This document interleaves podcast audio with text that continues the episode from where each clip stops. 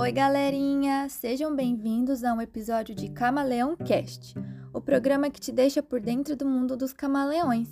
Meu nome é Mayara Prado e no episódio de hoje eu vou falar sobre os mecanismos de excreção e de osmorregulação.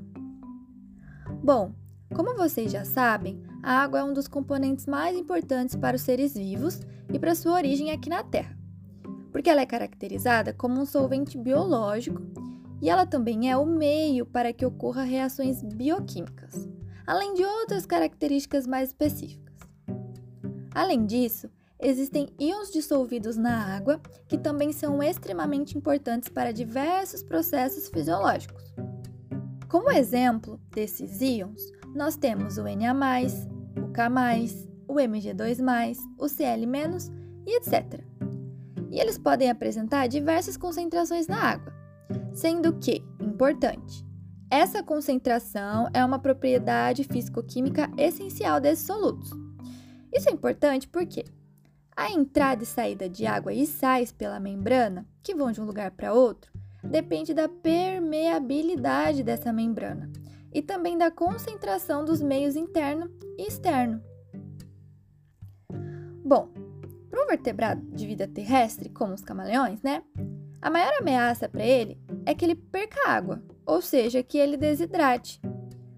Só que esse grupo apresenta uma grande vantagem com relação a outros animais quando a gente está falando de perda de água, porque ele possui uma pele seca, que tem poucas glândulas e que tem um tecido queratinizado e coberto de escamas, o que caracteriza sua pele como sendo impermeável à água.